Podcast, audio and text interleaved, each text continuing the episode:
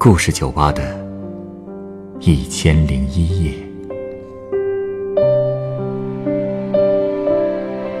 本节目由北京人民广播电台故事广播与凤凰网有故事的人频道联合制作。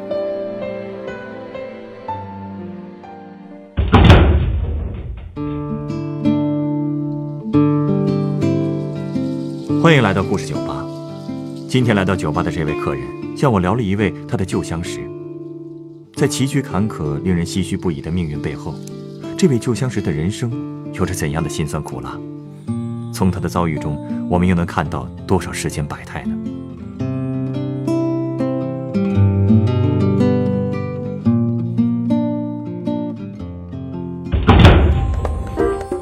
欢迎光临。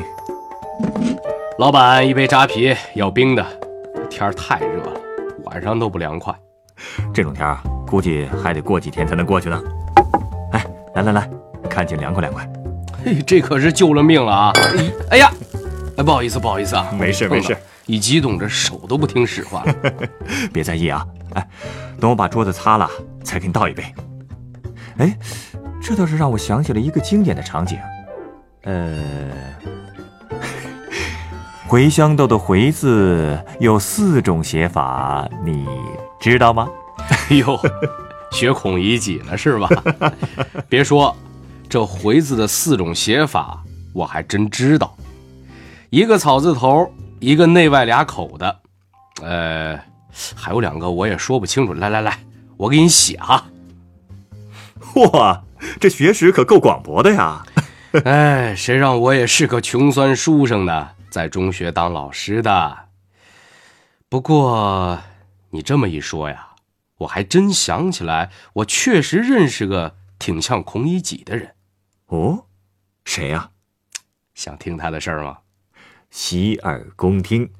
行，反正闲着也是闲着，你想听啊，我就给你讲讲。他呀。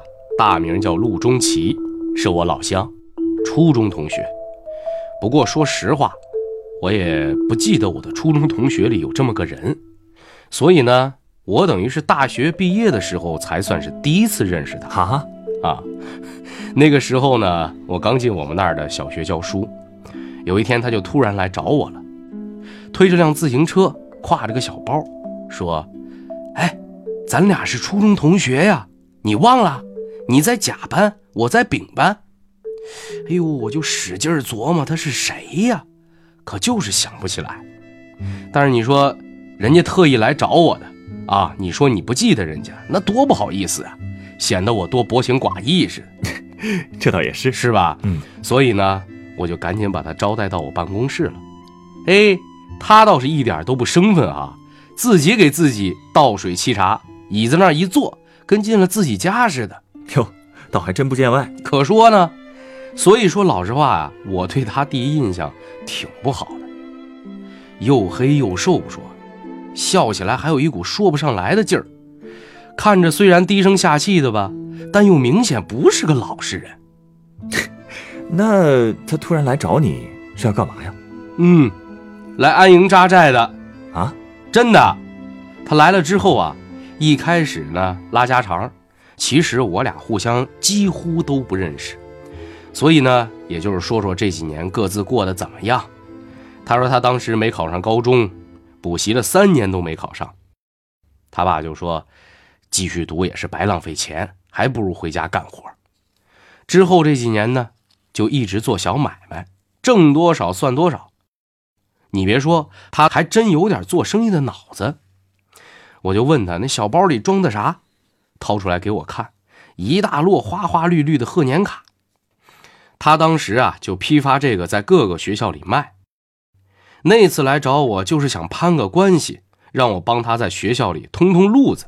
这样啊，这都是好多年前的事儿了。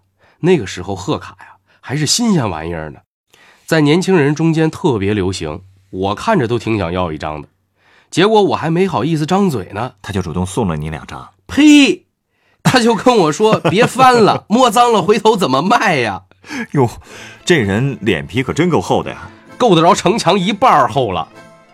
而且那次啊，他还就赖着不走了，直到那贺卡卖完之前，在我那儿足足住了两天一宿，吃住都是我管的呀。临走还顺手把我的一件黑呢子外套给拿走了啊！这白吃白住，还顺便偷你东西啊？是啊，那衣服放在现在啊，早就没人穿了。但是放在那个时候，那还算个奢侈品呢。后来，这事儿让我妈给知道了，给我狠狠数落了一顿，还跟我说：“陆中奇那娃，你可得防住他。”这听这话，你妈还认识他？嘿，我从小学到大学的同学，我妈记得比我还清楚呢。她还给我讲陆中奇的事儿呢，说他当初学习成绩啊，明明挺好的。不知道怎么回事，一到考试就掉链子，中考考了三四回都没考上。他家也挺穷的，就不让他念了。但是他之后还老往初中的学校跑，跟老师聊天套近乎。那别的孩子毕了业都跟从监狱里越了狱似的，哪还会往回跑啊？就他一个还时不时的回去溜达，就好像学没上够似的。我估计他心里肯定还是想上高中的吧。呃，那是啊，结果考学没考上，那三年反而把眼睛给熬坏了，弄了个深度近视。其实啊，我这心里也挺可怜他的，年纪轻轻的身体就那样，人又干又瘦，衣服也永远那么破旧，一双黄胶鞋一穿穿一年。但一想到之前他拿我衣服这事儿吧，我又想对他敬而远之。嘿。可他这厚脸皮，自从那次跟我这儿赖两天啊，就把我这当老熟人了，没事就跑我家里闲聊天，说的无外乎就是家里的哥哥弟弟，还有他爸都看不起他，他其实挺不服气的。哎，全家只有他妈心疼他。有一年腊月啊，他还和他妈一块儿来，给我家送了点吃的。他妈呢就跟我们那儿诉苦，说他家钟琪命不好。如今这样了，讨不到媳妇儿了。之后他妈回家了，陆中奇赖到饭点儿，又跟我家蹭了顿饭。走了之后，我妈一个劲儿的说他不识相，没出息。其实啊，要说没出息也未必。陆中奇在我们那块儿还算个记者呢。记者？哎，他不是高中都没考上吗？怎么当的记者呀？要不说他的天赋不在读书呢。我也去过他家几回，有一回我去了之后啊，他特意把自己珍藏那宝贝拿出来给我看。什么宝贝啊？是他的采访本，还有在报纸上发表的文章，还有陕西农民报给他发的通讯员证。嚯，哎，这还是官方认证的呢。我仔仔细细读了读他的文章，说实话啊，我挺佩服他的，写的比一般初中生好得多。而且他确实有干记者的潜力，眼光非常毒，能从生活里找得出新闻。在这一点上，我这个大学毕业的都比不上他。而且他靠写这些东西还攒了些人脉出来，比方说之前他家贷款就是靠他贷出来，因为他成天东拉西扯的那些人里就有信用社主任，他还给人家写过稿子呢，所以借贷的时候啊，走上了点后门。哦，怪不得他爸他哥嫌弃他的时候他会不服气呢，看来是真有点本事啊。对呀，看到最后他还让我在他的采访本上题词呢。我翻着看了看，上面已经有不少题词了，他老师的、村干部的，还有那信用社主任的，写的都是些冠冕堂皇的东西，反正我觉得挺可笑的。但是最后呢？我也应着他写了两句，无非就是称赞和鼓励，说希望他再接再厉，继续写下去什么的。其实我知道，他那个能力啊，最多也就是随便写写，靠这个吃饭就别指望了。但是呢，我也不想给他泼冷水。哎，现在想想，要是我当时能给他当头一棒喝，说不定啊，这后来事儿也不至于这样。后来他发展的不太好，哎，发展的也算挺好。麻烦就麻烦在这发展好了呀。麻烦什么意思啊？他在地方报纸上都登过文章，出了点小名气，是吧？也闹了点小动静。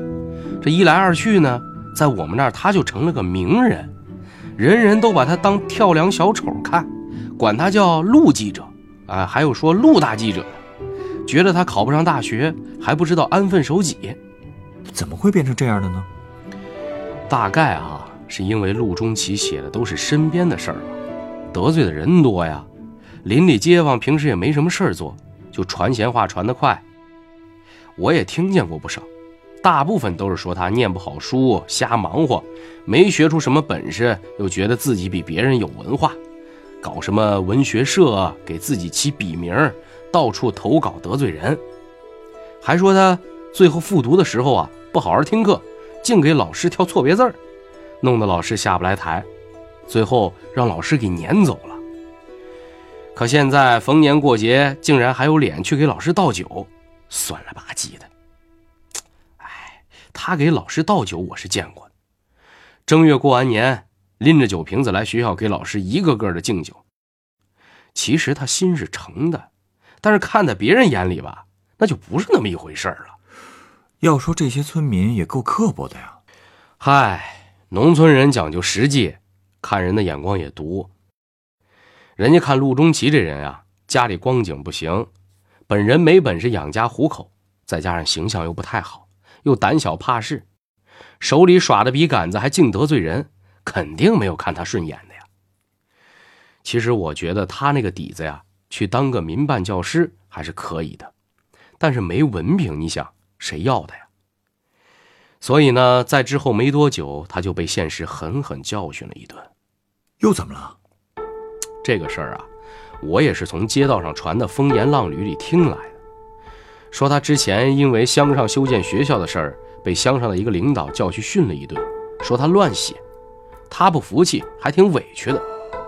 说稿子写的内容都是事先问了乡上，有乡上盖了章才发出来的。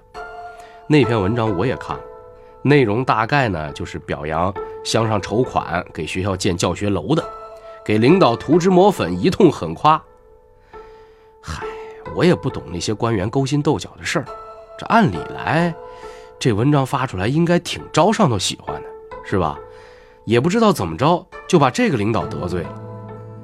之后，陆中奇在县招待所门口让人狠狠揍了一顿，好几天出不来家门。什么？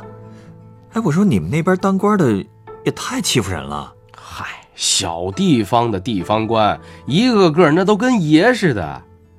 那后来陆中奇怎么样了？后来，哼，他对写新闻彻底是心灰意冷了，老老实实回家种果园去了。不过啊，八十年代正好是农村的粮食生产线转型的时候，我们那边呢一多半人家都改种苹果了，虽然说比种庄稼累。但是那个时候市场上水果供不应求啊，价格也高的吓人，比种庄稼划算多了。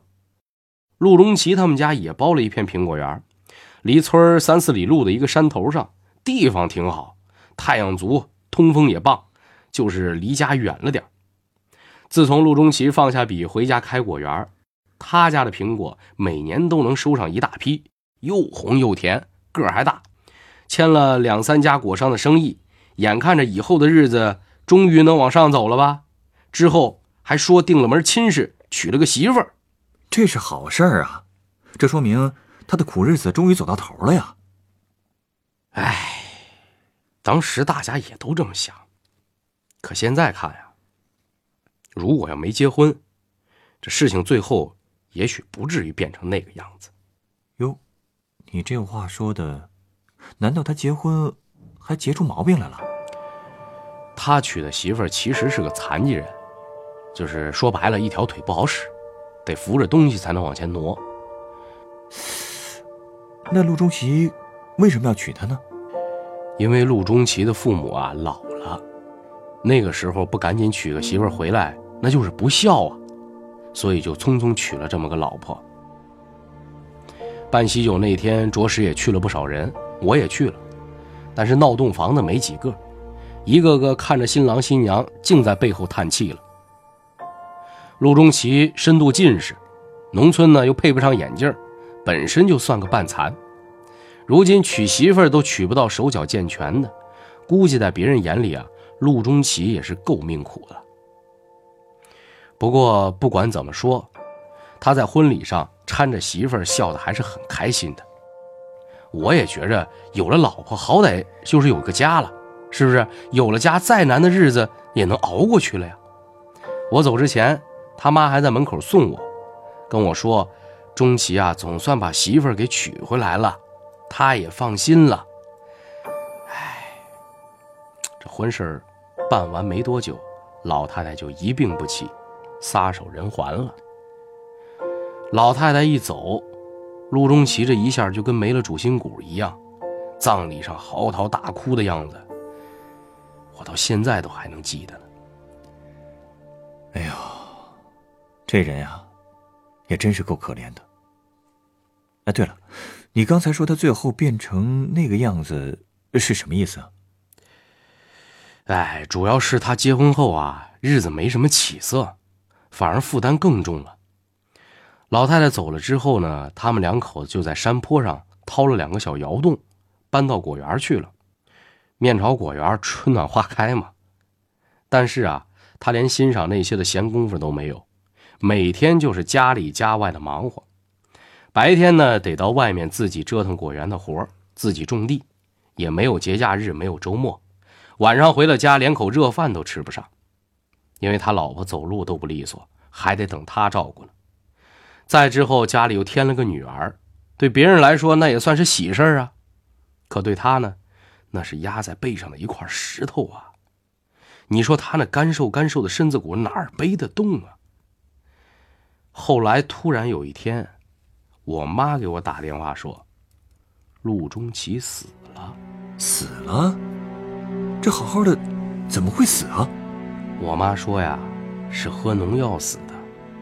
告诉我的时候，死了都快一个月了，人都埋了。大家也不知道为什么死的，他就留了封遗书。葬礼上，他大哥一边哭一边念，啥也没念清楚。媳妇儿和女儿呢，都让老丈人接走了，什么都没剩下。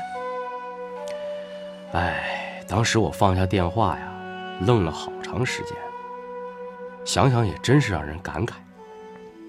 年轻的时候呢，生活也苦，但是那个时候他多爱扑腾啊，倒腾贺卡、写新闻、种苹果，就算是飞不高，他也是扇扇翅膀往高处蹦的呢，不是？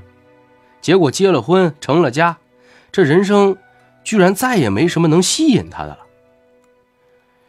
村里人都说是他没用，没本事过日子，死了也是自己活该。但是我老觉得吧。那些嘲笑他的人啊，何尝不是凶手呢？他这一辈子从头到尾几乎就没人出手帮过他呀。可能在他们眼里啊，陆荣奇就是个笑话，死的毫无意义。可是我自己想，你说他们的心怎么就那么狠呢？他们的狠心和冷漠，何尝不是因为他们也很可怜的。啊？你稍等啊，我想到一杯鸡尾酒要送给你。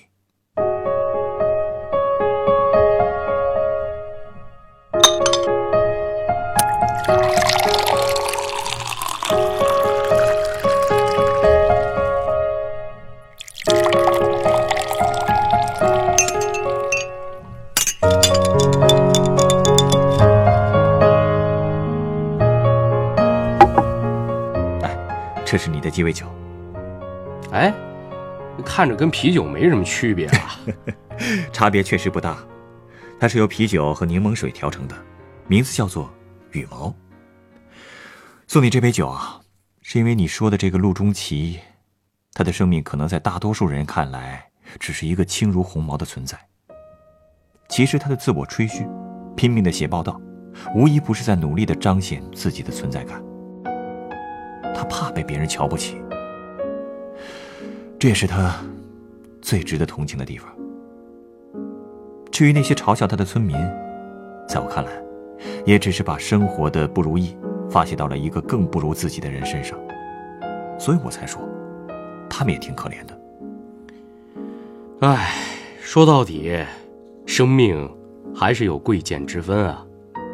所以，才会给了所有人歧视别人的借口。贵贱之分，也只是人们自己订立的标准。只要有人存在，这样区分人的标准就总会存在。没办法，人就是这样的生物。但是，即便是所有人看来轻如鸿毛的生命，它也曾经在天空中飞翔过，吸引过一些人的视线，并且被一些人记在了心里。你说是吗？